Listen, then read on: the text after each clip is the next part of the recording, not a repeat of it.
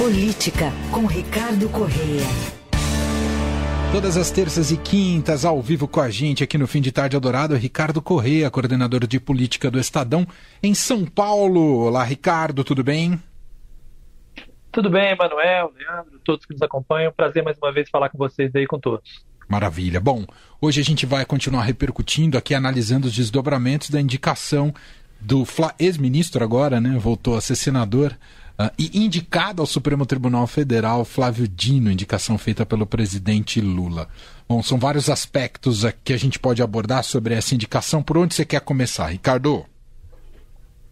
Olha, eu acho que, bom, tem vários aspectos, né? Mas o primeiro é uma análise mesmo de quem ganhou e quem perdeu nessa história, né? Acho que é uma grande vitória é, da ala do Supremo formada pelo Alexandre de Moraes e pelo Gilmar Mendes que eram os principais defensores do nome do Dino. Né? O Dino não tinha é, defensores dentro do governo, é, não tinha defensores no legislativo, como tinha no próprio judiciário. Né?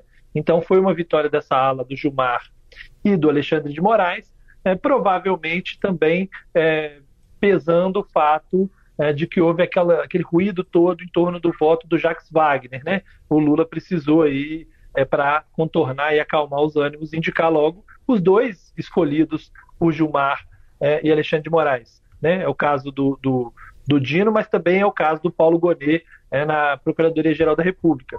Ambos não tinham apoio do PT, mas tiveram apoio desses dois ministros que cada vez mais têm indicado nomes, têm se aproximado do governo e têm dado aí essa, essa contribuição é, para o governo. Então, eles certamente são os grandes vencedores. E o PT, mais uma vez, acabou uh, sendo derrotado nessa história, porque contava e queria muito o nome do Jorge Messias, é, trabalhava muito por esse nome é, e, mais uma vez, viu frustradas suas expectativas, tanto uh, para o Supremo quanto uh, para a Procuradoria-Geral da República. Né? Havia também o interesse do PT é, de que é, Antônio Bigonha fosse escolhido para a PGR e acabou isso não se dando. Então, o, o balanço dessa história é de que, de fato, houve uma derrota do PT e uma vitória é, desse grupo de ministros do Supremo. E o que vai significar, até pegando carona na manchete principal da edição impressa do Estadão hoje, que destaca esse componente político na chegada de Flávio Dino ao Supremo, é, o que, que dá para esperar desse perfil de alguém que foi governador, senador, chegando ao Supremo Tribunal Federal, Ricardo?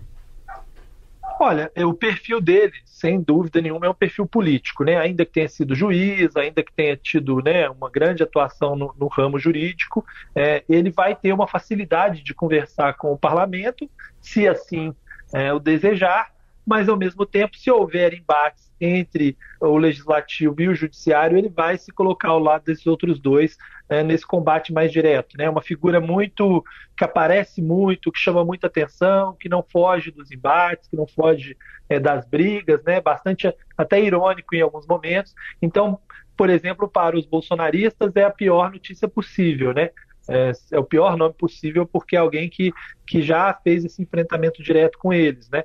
Mas é, em cenário de normalidade, assim como é Gilmar Mendes, assim como é de alguma forma também Barroso, é, funciona também nos bastidores para dialogar com a classe política, alguém que entende o que, que a classe política está pensando, né? Gilmar Mendes já é assim há muitos anos no Supremo, é a interlocução entre eh, ministros eh, e, e, o, e o Congresso. Então, nesse ponto, é o que dá para esperar. Né? É é, é, há dúvidas é, sobre a fidelidade dele ao Lula, há dúvidas até se ele vai fazer do judiciário realmente uma carreira a partir de agora, ou se mais à frente pode querer voltar para a política de alguma forma, para novamente, né? Porque ele era um dos cotados para candidaturas futuras à presidência da República, mas o que dá para dizer nesse momento é isso: que se houver necessidade de um diálogo mais direto, ele poderá fazê-lo, mas se houver embate, não é alguém que está disposto também a fugir dos embates, não. É, a gente comentava ontem né, sobre esse perfil lacrador do Dino, uh, que para um cargo no Supremo Tribunal Federal vai precisar segurar um pouquinho a onda, né, Ricardo? É, principalmente no momento em que o Supremo já é visto por parte da sociedade como uma casa política demais, que aparece demais, né? É, os demais ministros ali também não são, né? De vez em quando há umas rusgas entre eles, porque ali também não tem ninguém que leve desaforo entre eles. Uh, mas, é, de fato, se o objetivo fosse deixar o Supremo um pouco mais longe dessa polêmica toda, o ideal teria sido outro nome, né? O, o nome do Dino ele não contribui nesse aspecto de fazer com que o Supremo é, perca aí para parte da sociedade um caráter político. Que o fato é que a sociedade está dividida e está dividida também em relação ao Supremo Tribunal Federal. E não há dúvida nenhuma de que a presença do Dino é, no Ministério faz com que essa divisão na sociedade fique ainda mais é, proeminente. É, é óbvio que uma coisa é o Dino político, outra coisa é o Dino juiz. Pode ser que no Supremo Tribunal Federal ele opte, se ele não tiver mais interesse de se candidatar no futuro, que né, pode ser que ele também tenha feito essa mudança em definitivo, que aí ele tem uma postura mais uh, moderada. Se a gente for olhar a, a declaração dele, né, a frase dele quando ele é escolhido, né, ele faz uma mensagem nas redes, ele tenta ali colocar de uma forma mais moderada, de como ele vai conversar com o Congresso. Então, assim, é um primeiro sinal, né? Vamos ver mais alguns sinais na sabatina e no início das atividades dele no Supremo. Bom, tá meio jogo cartas marcadas, né? Essa questão, como sempre é no Brasil, indicação de ministro do Supremo Tribunal Federal. Né? A gente costuma dizer que a verdadeira sabatina é a que ninguém vê, né? A que ocorre antes e o que define tudo. Agora, o Flávio Dino tem um trânsito muito facilitado ali no Senado Federal e, claro, tem uma oposição mais feroz dos bolsonaristas, mas um pouco não deve ter obstáculos é, concretos, efetivos para sua aprovação, não é, Ricardo?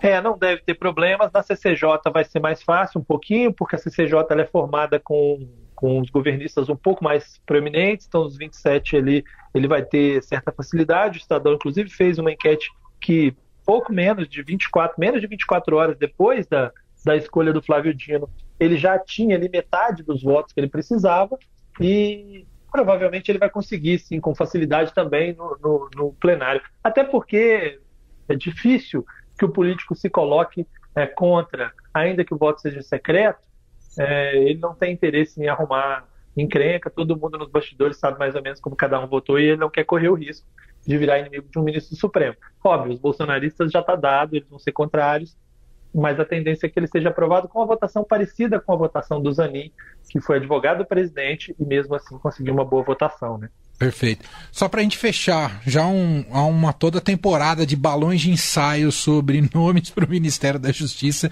Eu acho que isso aí vai perdurar do, por um tempo até o Lula definir. Tudo indica que não vai ser tão rápida essa definição. Porque se coloca a baila novamente, Ricardo, até fatiar o Ministério da Justiça entre Justiça e Segurança Pública. Mas já pintaram uns quatro, cinco nomes, só de ontem para hoje, hein, Ricardo? É, com certeza tem muito mais nome do que vaga e essa discussão, né? primeiro tem que decidir se vai ter um ministério só, se vão ser dois ministérios. E é bom que essa definição seja feita antes de escolher o nome, porque depois que escolhe, o cidadão trabalha nos bastidores para não perder de jeito nenhum uma lasca do seu ministério. Foi o que aconteceu com Flávio Dino, né? É, mas, assim, os nomes colocados até agora é, tem nomes mais voltados para a ideia da justiça, propriamente dito, né? Que é o, Ricardo Lewandowski, ex-ministro do Supremo, seria curioso, né? Você indica um, um, nome ao Supremo, você pega um que acabou de aposentar e vira ministro da Justiça. Ele é um dos nomes mais cotados, mais citados hoje, né? Tem uma opção interna do próprio Ministério, que seria o Ricardo Capelli, embora o apoio político ele não seja tão, tão expressivo, exceto do próprio Flávio Dino, mas, mas ele não tem um grande apoio interno.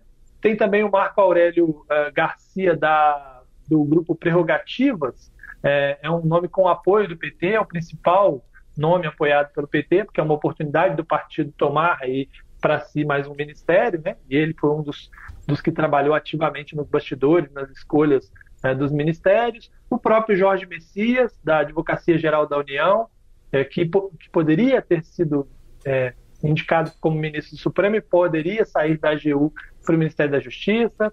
A própria Simone Tebet, embora neste caso pareça uma parte da equipe econômica que lançou o nome dela, mas ela mesma disse que ainda não foi não foi em momento nenhum cogitado seu nome, ela inclusive é uma das que defende essa, essa divisão da, da, da pasta, né? Então, assim, todo dia surge um nome novo. É, provavelmente, é, o Lula vai esperar primeiro toda essa definição acerca do, do nome do dia, na aprovação dele no dia 13, porque também não vai correr o risco de botar um outro ministro e, sei lá, que dá alguma zebra no, no Senado, o nome do Dino não é aprovado e ele fica com esse pepino de ter que demitir aquele que ele acabou de escolher, né? É isso. Bom, muitos desdobramentos ainda pela frente, voltaremos sem dúvida nenhuma a este tema. Agradeço aqui Ricardo Correia, tá com a gente às terças e quintas. Quinta-feira tá de volta. Se a greve não tiver mais greve, você vem aqui no estúdio, né, Ricardo? É. Não, com certeza. A gente espera que na quinta-feira já esteja todo mundo presencial. um abraço, se cuida. Até quinta, Ricardo. Um abraço. Valeu. Até. Fim de tarde Eldorado, uma revista sonora para fechar o seu dia.